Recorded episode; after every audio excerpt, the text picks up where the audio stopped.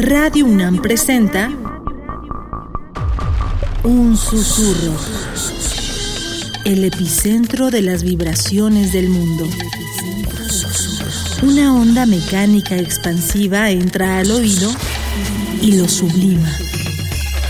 Islas resonantes. Pensar el mundo a través del sonido. Islas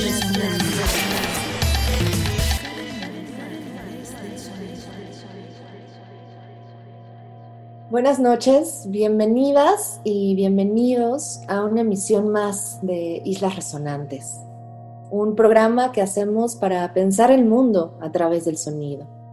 A la distancia me acompaña Héctor Castañeda, productor de esta serie. Mi nombre es Cintia García Leiva. Tuvimos la fortuna de conversar hace unos días con la artista mexicana Amor Muñoz. Han estado seguramente viendo su nombre en redes sociales y en algunos espacios públicos, porque presenta actualmente en el MUAC, en el Museo Universitario Arte Contemporáneo, una exposición llamada Híbrida. Amor Muñoz, como escucharán, tiene un bagaje interdisciplinario, quizá transdisciplinario, definitivamente una exponente de las relaciones entre arte, ciencia y entre arte, ciencia y tecnología en México y hablamos de muchísimas relaciones en este sentido, también de su trabajo con la idea de tejido, que es justamente como titulamos el programa hoy, Sonido y Tejido, pensándolo sí en términos casi literales, el tejido como proceso, el hilado, el trabajo con patrones, pero también nos sirve como un término que abarca o funciona como paraguas para hablar de estas combinatorias, de estos cruces entre territorios del saber. Esperamos que disfruten esta emisión de Islas Resonantes. Están en Radio UNAM. Amor Muñoz, México, 1979. Estudió en la Facultad de Derecho de la UNAM y en la New Orleans Academy of Fine Arts. Su trabajo explora la relación tecnología y sociedad usando medios como el performance, la electrónica experimental, el dibujo, el sonido y el trabajo textil. Ha sido becaria en el programa Jóvenes Creadores del FONCA y actualmente es miembro del Sistema Nacional de Creadores, Sistema de Apoyos a la Creación. Su trabajo ha sido expuesto en diversos museos, galerías y festivales alrededor del mundo. En el 2012 recibió una mención honorífica en la categoría de arte híbrido en los premios Ars Electrónica y en el 2013 el New Face Award del Japan Media Arts Festival. Querida amor, muchas, muchas gracias de nuevo por haber aceptado, por contagiarnos también de muchas maneras en, en temas múltiples que hemos tratado en Islas Resonantes y hoy tenerte acá como invitada y poder dialogar contigo es un enorme goce y placer. Muchas gracias, amor. Muchísimas gracias por la invitación, querida Cintia. Sonoridad y tejido en muchos niveles forman parte de lo que podemos encontrar en la obra de Amor Muñoz y cuéntanos, amor, cómo relacionas en primera instancia lo primero que viene a tu cabeza cuando piensas las ideas de sonido y tejido juntas. Llegué al sonido mediante la electrónica y, el dibujo. El acto de, trazar, dibujar esquemáticos, de hacer circuitos, de conectar componentes, me hicieron descubrir la materialidad del sonido. También eh, empezar a considerar a la electricidad como una materia prima en mis procesos de experimentación con el textil me interesa mucho esa relación de, lenguaje y materialidad y es por eso que cambio los circuitos duros por blandos y transformo ese lenguaje rígido de la ingeniería por un lenguaje suave, táctil y flexible. La electricidad se comporta diferente, fluye de otra forma en un material textil como el hilo conductivo. Recuerdo mis primeros experimentos ya hace una década. Fueron unas telas, lonetas de tres metros, con dibujos bordados a mano y con componentes electrónicos eh, cosidos y conectados con este hilo conductivo. Y es así como el dibujo se hizo máquina y el textil se hizo también como artefacto sonoro e interactivo. Fueron un piano electrónico, un sensor de audio, un alcoholímetro, un chip 555 hechos de, hilos de electrónica, sudor y, saliva. Pues en mi práctica la artesanía y el trabajo artesanal, laboral, han hecho del, medio electrónico y digital su estómago, su cerebro y su boca. Eh, la codificación, el lenguaje, el tejido, la máquina, la memoria, eh, incluso el sonido, han sido nodos constantes en, el, en este quehacer. Y con el tiempo me he ido apropiando también de paralelismos que encuentro interesantes en torno al tejido y su estructura, ¿no? Eh, la trama y el urdimbre, como tiempo y espacio, tono y ritmo, forma y sonido, y el dibujo y la funcionalidad. Estos paralelismos son los que me han llevado, ¿no? Desde los esquemáticos y los PCBs hasta las partituras y las codificaciones para material, materializar así piezas, ¿no? Que relacionan el lenguaje binario con el textil y el sonido. Estamos comenzando con este primer bloque en conversación que tuvimos con Amor Muñoz esta noche en Sonido y Tejido. Y vamos a poner uno de los estudios de Conlon Nancarrow, este compositor de origen estadounidense, nacionalizado mexicano, quizá uno de los exponentes también de la experimentación sonora en México de mediados de siglo y quizá también la tercera parte del siglo XX, que realizó esta serie de estudios para esta pianola mecánica, realmente un aparato fascinante en muchos sentidos, en términos de invención, pero también en términos de combinatoria, en el uso de patrones y en el uso del sonido notado y anotado, sentido físicamente en estas notaciones con huecos, pero también produciendo una sonoridad muy, muy rica. Y Amor Muñoz nos recomendaba, nos sugería, y eso haremos, poner el estudio número 21 de esta serie riquísima que les recomendamos mucho. En este caso vamos a tomar la grabación de 1977, verificada por el mismo Colon Nancarro, y vamos a escuchar entonces esta relación eh, que nos remite también al espacio de trabajo del estudio de esta artista. No se vayan, están en Islas Resonantes.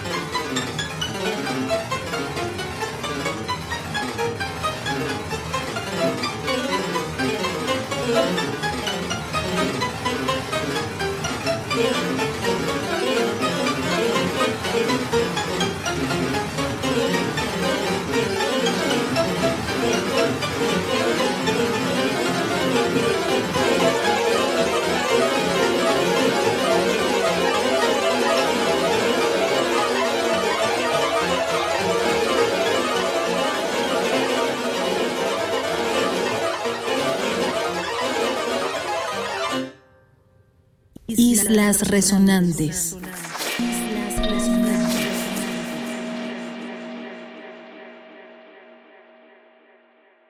Para articular esas relaciones entre lo electrónico y lo textil, para articular relaciones también creo entre la producción con las manos, la producción artesanal, lo que se hace con el cuerpo y estas relaciones materiales que van pasando por esas manos. Trabajar o con robótica o con ingeniería o con cualquier tipo de artefacto de tecnología, digamos, contemporánea, versus a la historia tan amplia del textil mismo y del tejido mismo, me parece que tiene como puente común, además de la sonoridad, la mano, trabajar con el cuerpo entero. Y siento que eso lo hace también muy, muy sonoro, es trabajar con cuerpos vivos finalmente. Cuéntanos por ahí, por favor, eso, en estas cruces entre lo electrónico y lo textil, ¿qué ha pasado con lo sonoro? ¿Cómo ha ido cambiando tu percepción sobre lo sonoro en ese cruce? Sí, el tema del trabajo y la labor son muy centrales. Me viene a la mente, ¿no? Eh, esta pieza de manufactura rítmica, que es un performance que hice hace tiempo y que presenté en una exposición justo de arte sonoro llamado Soundtracks es un conjunto de, piezas y de percepciones sobre el sonido bastante diversas, ¿no?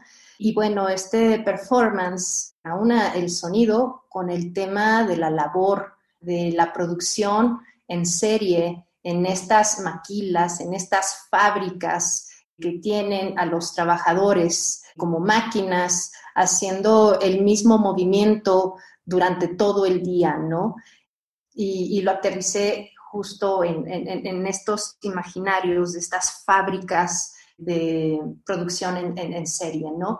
Y todo es dictado mediante un metrónomo. Un metrónomo en, el escritorio va dictando el ritmo del trabajo, el ritmo de la labor, en lo que eh, yo voy haciendo una serie de, de dibujos con acuarela, pero siguiendo el ritmo del metrónomo. Cada trazo del dibujo al ir dibujando un transistor, un capacitor, una resistencia, componentes electrónicos que, son fabricados dentro de, esta, eh, de este performance, son trazados línea por línea, como si fuera una máquina, como si fuera una eh, impresora de matriz, ¿no? Que va trazando línea por línea bajo el ritmo de este eh, metrónomo, ¿no? Me interesa mucho esta parte del ritmo en la labor porque es, eso, el momento en que estás tejiendo, el momento en que estás bordando, pierdes tu mente y, te dejas llevar por esta mecanización, ¿no? Un, dos, tres, un, dos, tres. Bien interesante que hagas este paralelismo también entre patrón y ritmo. Y cuando estás ahora hablándonos de materiales electrónicos con también trabajo manual, con textil manual, desde una dimensión política, siento que hay mucho que hacer ahí y que pocas veces pensamos el ritmo en términos políticos. Esa secuencia y esa productividad que marca las jerarquías de nuestro mundo está marcada por esos patrones. Trabajar en un ritmo constante, sin parar, sin detenimiento. Y eso quizá también ha sido una de las relaciones más lógicas o más densas, más profundamente entendidas entre lo electrónico y lo táctil, ¿no? Eso que son, que se podría traducir por un lado en ceros y unos y por otro lado en, en ritmos sostenidos, que casi son ceros y unos. Pero cada vez que en tu obra aparece esta duplicidad o esta hibridez de elementos, un patrón recuerda al otro que es orgánico. Un patrón electrónico recuerda al patrón textil o al material vivo que está vivo. Y eso es algo que me parece fundamental en tu obra, el recordar una vez que uno ve alguna de tus piezas o lee acerca de tu trabajo, recordar que estás trabajando siempre con cuerpos vivos. Nos cuentas un poco también sobre tu percepción, no sé, contemporánea, porque seguramente ha ido cambiando a lo largo de tu trabajo, sobre lo que significa un, un organismo vivo en tu trabajo. Bueno, el concepto de la vida ha ido, ha ido cambiando bastante, ¿no? La vida no la podemos pensar de la misma manera en la que se pensaba hace, no sé, dos siglos, incluso en el siglo pasado, ¿no? Hemos eh, evolucionado ya acompañados de, este factor tecnológico. Yo creo que actualmente todos somos como una especie de, cyborgs psicológicos que dependemos de un dispositivo electrónico para comunicarnos, ¿no? Ahora con la pandemia ha sido más notable. Y bueno, pues en la biología hay dos cosas a considerar, ¿no? Para considerar si algo está vivo, ¿no? Uno es la data, eh, la información, en nuestro caso eh, la genética. Y por otro lado, también eh, el metabolismo. Han ido mutándose mucho estos conceptos, e incluso Stephen Hawking considera que los virus informáticos son una especie de vida y nos encontramos ahora ¿no? con, con con estas percepciones eh, hacia dónde va la, vida, ¿no? Que la vida no necesariamente es biológica, también puede ser de la vida eh, con silicio, ¿no? Entonces está entre la orgánica y, el silicio. A mí me, gusta mucho hacer como estas mezclas y, pensar en, en, híbridos, ¿no? En híbridos desde, por ejemplo, eh, mezclar la artesanía con, la codificación, ¿no? Juntar mucho al programador y al artesano, ¿no? Y pensar eh, también no solo en estas eh, hibridaciones de producción, sino también incluso con la, con la vida misma. Justo mi más reciente trabajo trata de eso, ¿no? las híbridas o híbrida eh, fue un proyecto que comisionó el Festival El Alep y, y, bueno, es una instalación que de manera abstracta y también poética presenta estas tres esculturas o bioesculturas que juntan un cuerpo, una arquitectura artificial con materia viva y que en conjunto crean estos seres híbridos. Para seguir hablando de colaboraciones, de implicaciones y en este caso también del trabajo de Amor Muñoz con piezas inmersivas, muchas veces interactivas, en la que el trabajo interdisciplinario es necesario, es requerido. Vamos a escuchar una pieza de un compositor con el que precisamente colaboró Amor Muñoz en su última exposición en Híbrida y que es un compositor, querido colega y amigo a quien envió un gran saludo, Rogelio Sosa, mexicano, también con una trayectoria importante y nos pareció un buen momento para retomar su obra. En 2019, Rogelio Sosa publicó el álbum Constelaciones Imposibles, y también un sencillo del mismo nombre bajo el sello Substrata. Escucharemos un fragmento de estas constelaciones imposibles que además el título nos sigue remitiendo a esta conversación hilada, tejida con Amor Muñoz. Mi nombre es Cintia García Leiva, siguen en Islas Resonantes, no se vayan.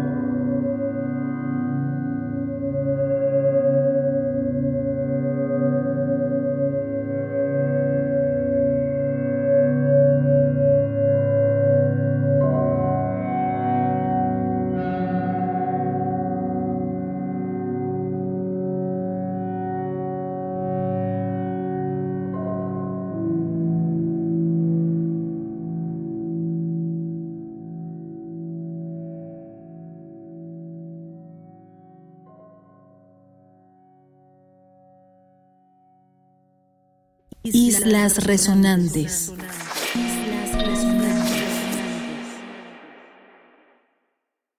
Quisiera volver un poquito al, tejido como proceso en relación con el texto como otro proceso de tejido, incluso teniendo una raíz similar, ¿no? Texto con tejido, acercándose en todos los sentidos, y de ahí con el lenguaje hay en tu obra también una capacidad de hacer estas traducciones o estos saltos en cuanto a materia y en cuanto al lenguaje, precisamente porque hay una unión siempre de elementos, hay un tejido siempre material que permite ir haciendo este trenzado conceptual, orgánico o electrónico en su caso, dependiendo del material, pero siempre hay como esta capacidad conectiva que siento que se parece precisamente mucho a, notar, a escribir o a, generar música a partir de estos patrones en conjunto.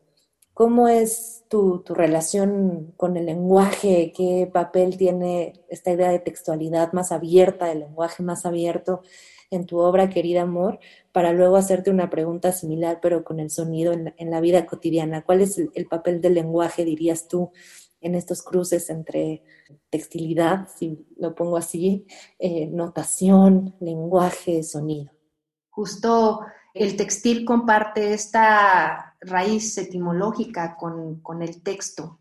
Entonces, esta unión de texto y textil me llevan a pensar mucho en, la memoria, pero no solo en una memoria antropológica, sino en, la memoria tecnológica también, en la data, en la información y en los patrones en que es eh, presentada y organizada y conservada esa memoria, ese, ese data.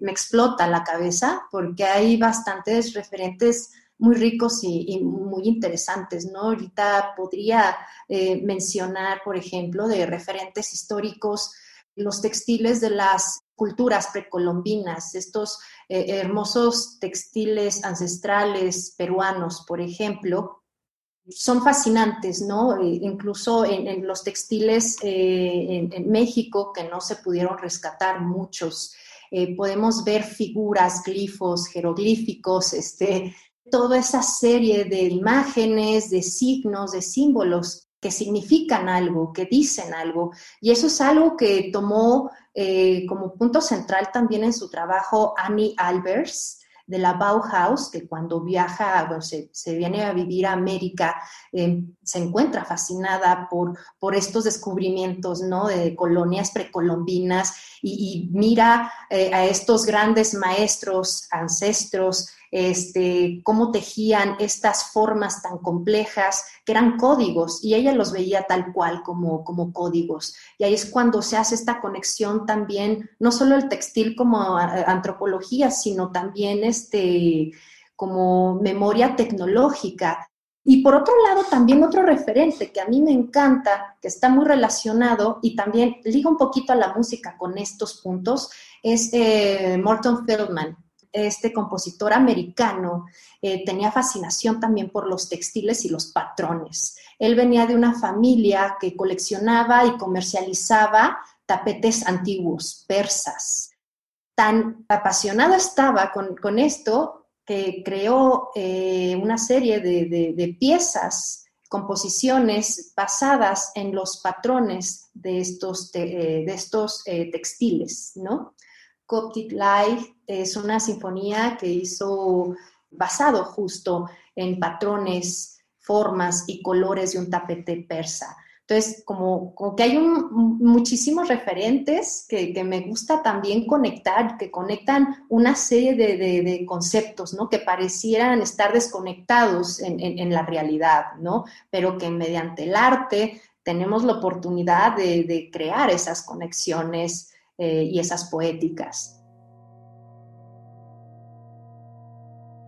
Una de las sorpresas más ricas, a mi parecer, en esta confluencia de tantas disciplinas y de tantos impulsos que han salido a colación en nuestra conversación con Amor Muñoz para este programa Sonido y Tejido, ha sido sin duda este hallazgo en relación con Morton Feldman y su fascinación por los patrones y por los textiles. Eso explica muchísimas cosas en su obra sonora. Morton Feldman, como saben, es un compositor del que hemos hablado en distintas ocasiones en este programa, que distintos invitados e invitadas han nombrado por muchas razones, sin duda un referente de la música en el siglo XX, que lo sigue siendo en el XXI, fascinante por donde se le vea.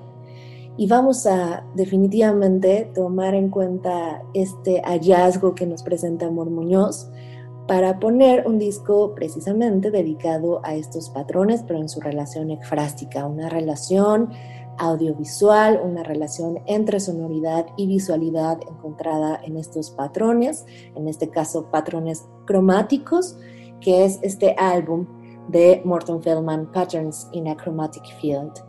Vamos a escuchar en este caso a los músicos Matis Meyer y Antonis Anisegos. Es un disco del 2019 publicado por Vergo. Y escucharemos la primera parte de este álbum, de la página 1 a la número 8. Patterns in a Chromatic Field, Morton Feldman. Con esta joya nos quedamos, no se vayan, están en Islas Resonantes.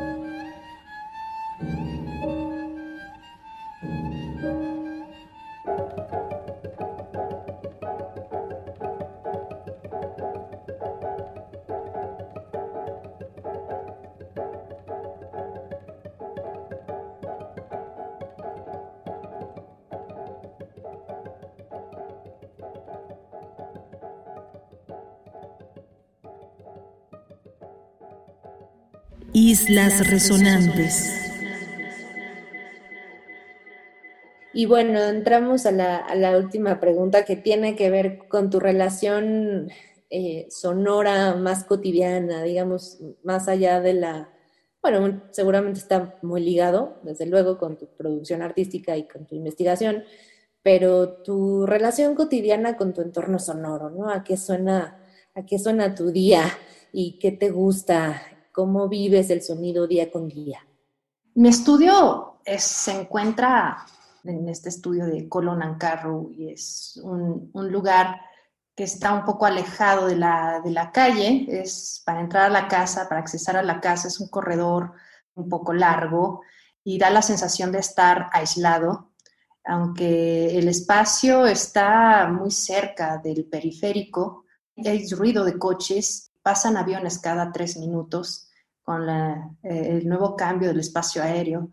Es una mezcla interesante entre ciudad y, naturaleza la que vivo cuando trabajo en el estudio. Por un lado están los sonidos de este jardín. La casa cuenta con un jardín hermoso que lleva 70 años, muchas aves, pero al mismo tiempo es, interesante cómo se cruza el sonido de los cantos de estas aves con las turbinas de los aviones, pasan bastante cerca y es algo que he tenido últimamente muy, muy, muy presente. Cuando me mudé a esta casa tenía al principio esta sensación de, estar aislada y de aislarme también del ruido, del sonido. Varias veces he accesado también al cuarto en donde Nancarro componía, donde tenía sus dos pianolas y esa, esa sala tiene dos puertas enormes, gruesas, que hizo Nancarro para no molestar a los vecinos por este ruido de, las dos pianolas al mismo tiempo, ¿no? Y quienes conocen la música de Nancarro, no, no, no cualquiera la, la entendería y la soportaría todo el día. Y, he entrado a este cuarto y he hecho este experimento también de, aislarme en este, en este espacio y, no logro encontrar, no logro encontrar eh, el silencio. Eh, sigo escuchando el, el, latido del corazón, ¿no? Y, es interesante, ¿no? Como el, vivir en la ciudad, digo, sigue presente el sonido de, la naturaleza y cómo se, se fusiona, ¿no? Eh, he empezado yo a hacer como algunos poemas también gráficos, binarios, eh, jugando con, con, palabras y haciendo cruces, ¿no? Y sí, esa es eh, ahora mi, mi, mi, experiencia, ¿no? En mi día a día para, para trabajar y habitar. Cuando hablamos de esta organicidad y estos vínculos entre tejido, hilado, trenzado, textualidades, notación, todos estos universos maravillosos que confluyen y que confluyen, por supuesto, en la obra de Amor Muñoz, pero también en los referentes sonoros que hemos puesto esta noche, era fundamental traer de vuelta a otra favorita, a una pionera de la electrónica, una de las más importantes expositoras de mediados del siglo XX en términos de lo que significó el desarrollo de la electrónica para la música y también de su relación con primeras tecnologías de notación que luego eran trasladadas, reinterpretadas, manipuladas para producir electrónica. Daphne Oram, entre muchísimas otras cosas fascinantes, entregó esta máquina llamada Oramix, que permitía una relación estrecha entre el compositor como compositor sonoro y el compositor como dibujante. Una relación estrecha entre visualidad, generación de patrones y eso en sonido, un escenario para poder realizarse. Así que vamos a recordar hoy a esta enorme compositora Daphne Oram con un track llamado Episode Metallic. Esto viene en una compilación, seguramente lo podrán encontrar en muchas otras, pero lo estamos tomando en la compilación Endless Waves, con distintas artistas recién publicado este año, sobre todo otras pioneras y otros pioneros, de el sello Dot That Noise. Agradecemos muchísimo que hayan escuchado esta noche Islas Resonantes y que hayamos puesto sobre la mesa un tema que ya le teníamos tantas ganas y es esta recuperación de la idea de sonoridad también como un texto, como una textualidad, eso lo hemos dicho en ocasiones anteriores. Pero hoy, a la luz de los referentes y también de la producción actual de Amor Muñoz, se hace mucho más evidente la posibilidad de pensar el sonido como un tejido, el sonido como una combinatoria de patrones, desde luego, eso quizá sea ya lo más obvio, pero patrones extendidos y patrones conceptualizados, eso, como una unión de elementos que producen un tejido mayor y una posibilidad de conectividad con el mundo. Islas resonantes, pensar el mundo a través del sonido, quiere decir precisamente eso, pensar el mundo a través de sus múltiples conectividades desde la sonoridad y toda la profundidad que eso nos otorga. A la distancia me acompaña Héctor Castañeda, productor de esta serie. Mi nombre es Cintia García Leiva. Muchísimas gracias por acompañarnos. No se pierdan una próxima emisión de Islas Resonantes y por supuesto pueden escuchar los programas anteriores en la sección podcast de la página de Radio UNAM. Nos escuchamos el próximo martes a las 23 horas y por lo pronto se quedan aquí en Radio UNAM, Experiencia Sonora.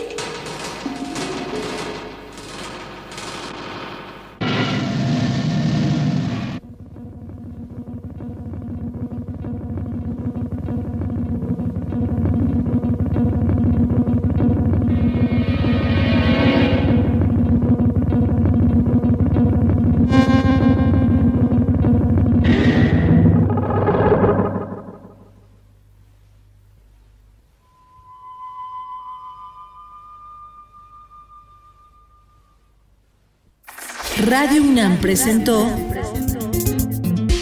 Un susurro, el epicentro de las vibraciones del mundo.